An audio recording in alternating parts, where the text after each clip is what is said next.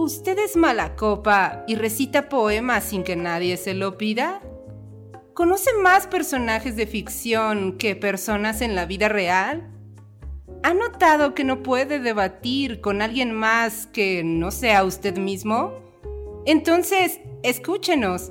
Entrevistas, tertulia, lúpulo y mucho más en Mundo Lupular.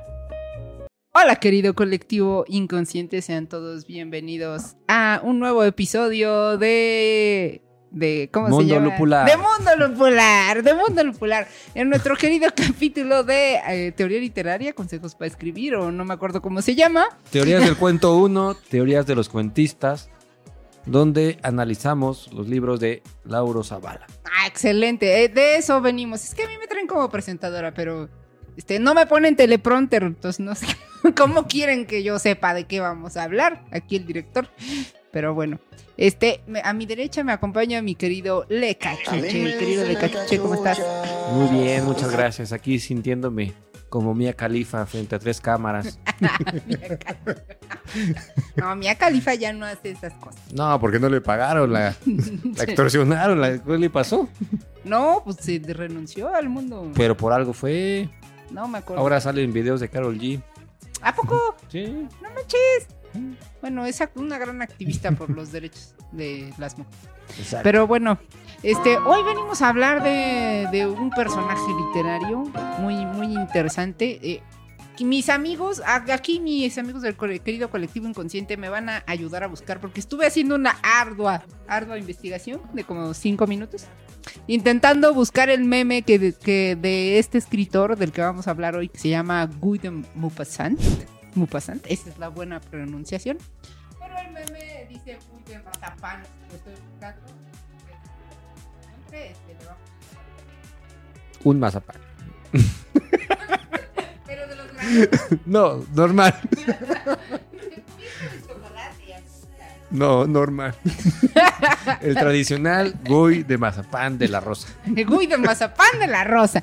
Y quien encuentre el meme, le vamos a dar el, el- el mazapán. Pero bueno, de eso venimos a hablar y venimos a hablar también de sus consejos para escritura, me imagino. Exacto. Hoy estamos en la sección eh, ya no tan nueva de teoría literaria.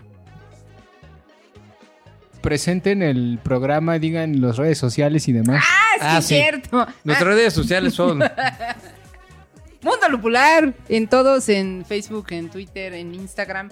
Pero en TikTok nos lo robaron, no sé si sepan. Si son nuevos, si siempre acaban de llegar. Si acaban de. No, es que ya llevan como 10 capítulos que no lo dicen. Pero si acaba de llegar un nuevo este, internauta que nos viene a visitar aquí a Mundo Lupular, perdimos nuestra cuenta. Nosotros mismos perdimos y nos robamos a nosotros nuestra cuenta. Nadie se acuerda de la contraseña. Y entonces tuvimos que hacer otra que se llama Mundo-Lupular. Entonces eh, les lleva que uh, apretar tantito ahí el teclado y ya poner mundo-lupular y encontrarnos en TikTok.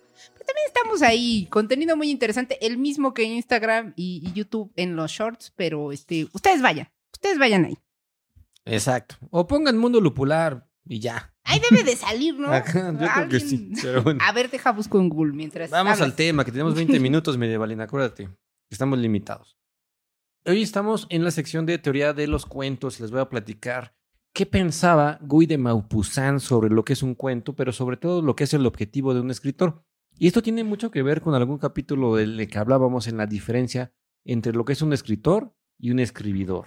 Ajá. Yo creo que por los consejos que da Guy de Maupassant, que no son consejos, sino más bien es la visión que él tiene de lo que es alguien que se dedica a escribir, me queda clarísimo que Guy de Maupassant era un escritor y no un escribidor. Y les voy a decir por qué. Y no un mazapán. Yo les hice un resumen, por supuesto, para que ustedes no se cansen, Y no vayan y. no A ver. lean. Este libro, a menos de que lo encuentren en librería de viejo, porque la verdad es que no. Ah, ah, ¿Ya lo escaneaste para compartirlo con la comunidad? No, no lo he escaneado. Sí lo pueden encontrar este, en PDF, pero es un poquito complicado. Además de que los PDFs, disculpen ustedes, pero son horribles. Oye, uno cuando es pobre nomás te queda PDF y ya. Bueno, pero por lo menos imprímelo y lees las copias. Pero así de la computadora está difícil. Pero bueno, este escritor, y yo les hice el resumen de lo que él consideraba que era el objetivo de escribir, el objetivo de un escritor. Y dice que el objetivo, y fíjense lo que dice, ¿eh? y esto va en contra de los escribidores. A ver, escribidores, escuchen. Pongan atención. El objetivo de un escritor no es contar una historia, ni conmovernos, ni divertirnos, ni entretenernos. Te estoy hablando a ti, Isabel Allende. No, no, no, no, no sé aquí. Pero es duro lo que dice, ¿no? Porque no es divertirnos, no es entretenernos, es decir, Guy de Maupassant dice, no es perder el tiempo, escribir. Él se lo toma muy en serio. Entonces, dice, ¿cuál es la intención del, del escritor? Y la intención, según él, es hacernos pensar y llevarnos a entender el sentido oculto y profundo de los hechos. Esto yo, yo, yo este, sustituiría la palabra hechos por la palabra fenómenos. Creo que el escritor es un gran observador que desde su subjetividad debe de transmitir a otro la interpretación individual de un fenómeno. ¿Para qué? Pues utópicamente para poder llegar al noumeno. Es decir, el fenómeno es algo que ocurre, pero la causa de lo que está ocurriendo nos es oculta. Y Guy de Maupassant se lo toma muy en serio, les digo, porque dice eh, también que eh, la, la intención de un escritor es comunicar una visión subjetiva, pero reflexionada. Que sería la diferencia entre comunicar algo subjetivo no reflexionado podría ser pues de bote pronto lo que yo estoy sintiendo en este momento. Ya vimos en algunos capítulos anteriores que los grandes escritores nos recomiendan no escribir lo que estamos viviendo en el momento, porque si no, no sería una visión subjetiva reflexionada o digerida, razonada, sería simple y sencillamente una emoción Impulsiva. impulsiva. Y eso, dice Go de Maupassant, no. No sean impulsivos, por eso se rompe el mazapán. Es- no, no, no, no. Se rompe, exacto. sí, se rompe el, malpasa- el mazapán por impulsivos. No sean impulsivos. Hay que abrir el mazapán despacio, razonadamente Reflexionando. y reflexionadamente. Exacto. Entonces, eh, la, la intención es comunicar eh, una visión subjetiva, pero reflexionada, por ejemplo, dice Guy de Maupassant, a través de tus personajes, explícanos cómo las mentes cambian según las circunstancias. En ese sentido, yo, yo pienso mucho en la novela de Dostoyevsky que se llama Crimen y Castigo, que Dostoyevsky ha sido catalogado por algunos críticos como literatura psicológica, es decir, que nos explica precisamente esto, cómo las mentes funcionan de acuerdo a ciertas circunstancias.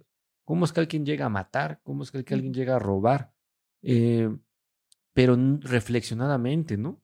Es decir, desde la subjetividad del asesino hasta la objetividad de que todos podamos entender por qué llegó a matar.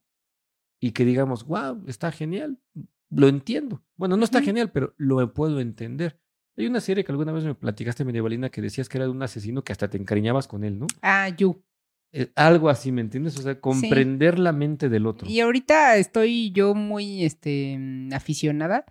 Seguramente hay mucha gente que lo ve, pero hay un podcast de, de que es la prima de Sofía Niño de Rivera, la comediante mexicana, que se llama este, Atrapadas. eh, ¡Ay! Atrapadas de la Libertad. Espérense, ya me olvidó el nombre. Bueno, el chiste, búsquenla. Búsquenla. Saskia Niños de Rivera y podcast y les debe salir.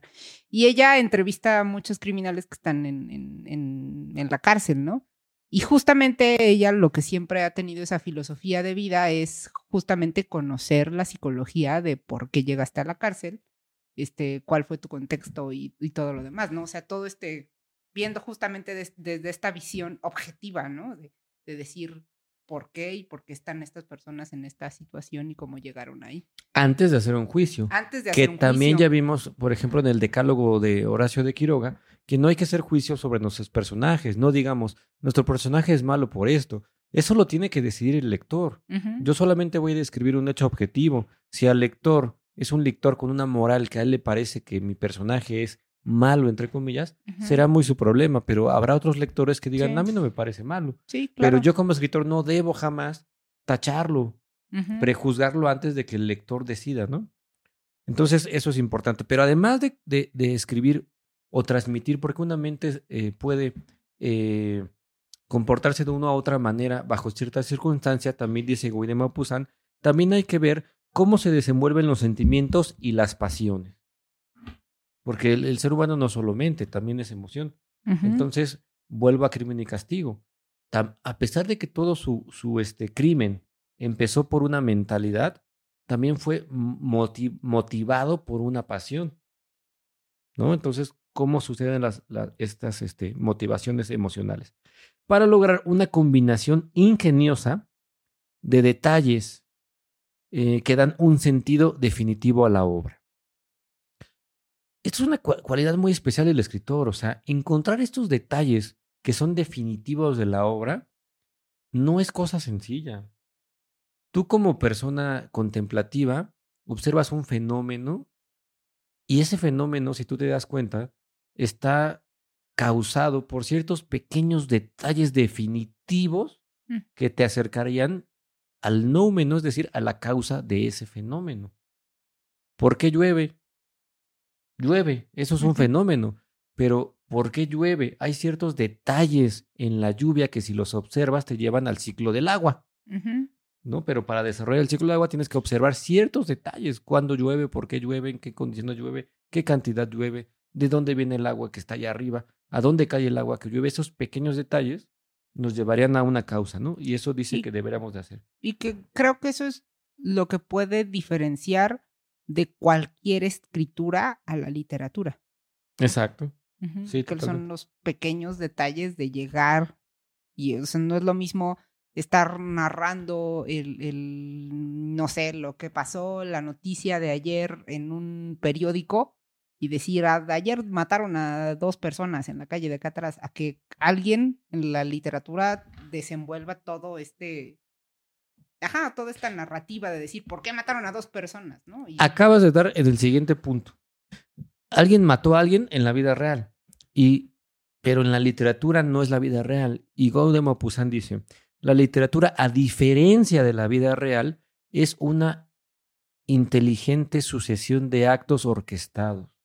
Es decir, la vida real tú no la controlas, pero lo que sí puedes controlar es tu obra. Y en esa obra las cosas no van a suceder sin que tú sepas por qué.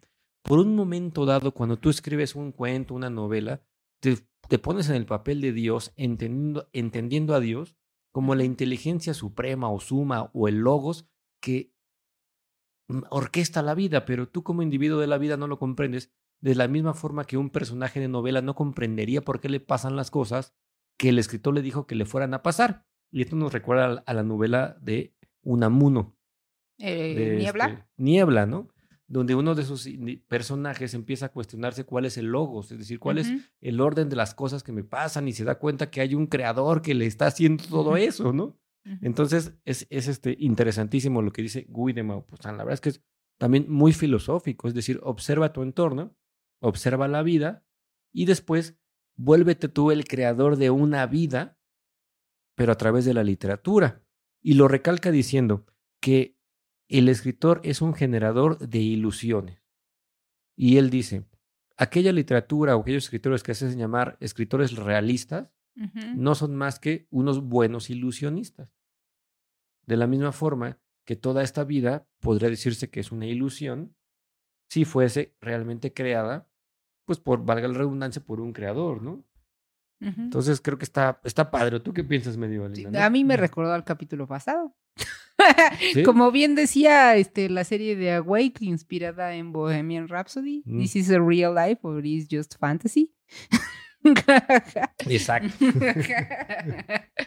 ¿Quién es el que nos está escribiendo, no? En este momento.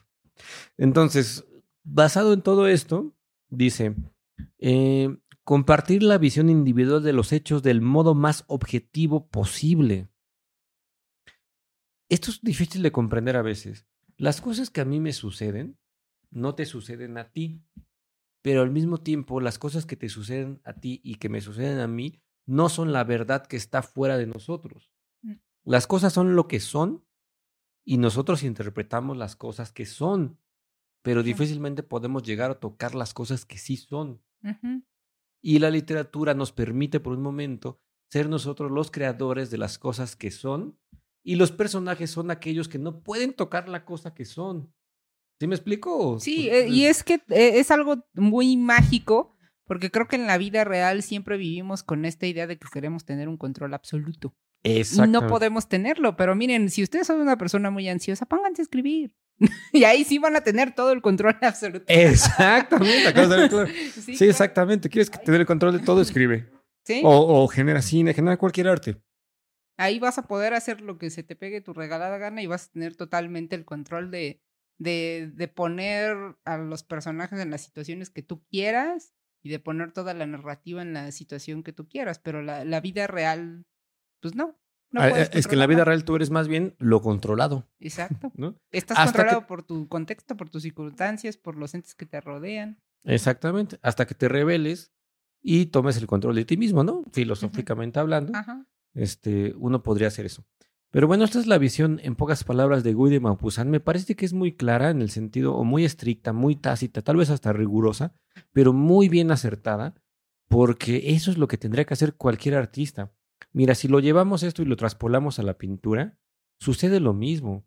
Lo que, el cuadro que yo pinto cuando pinto un paisaje es la ilusión de un paisaje, de la misma forma, a manera de fractal, que el paisaje que yo veo es una ilusión del paisaje. Claro, pues está dentro de tu perspectiva. Exactamente, porque está dentro de mi perspectiva, pero el mismo paisaje no es el, perdón, el paisaje no es el mismo para mí que para ti. Sí, claro, ¿no? Entonces hay una ilusión, una ilusión que se genera a través de la multiplicidad de ángulos de visión.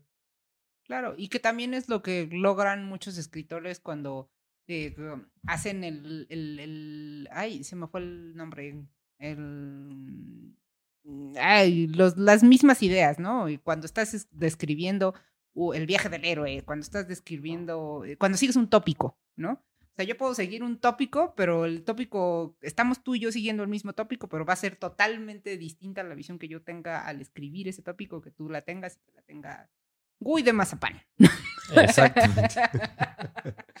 El mazapán es el mismo, pero no todos les sabe igual. No, puede ser de la rosa, puede ser cubierto de chocolate, puede ser de almendra. El otro día probé de almendra es muy de bueno.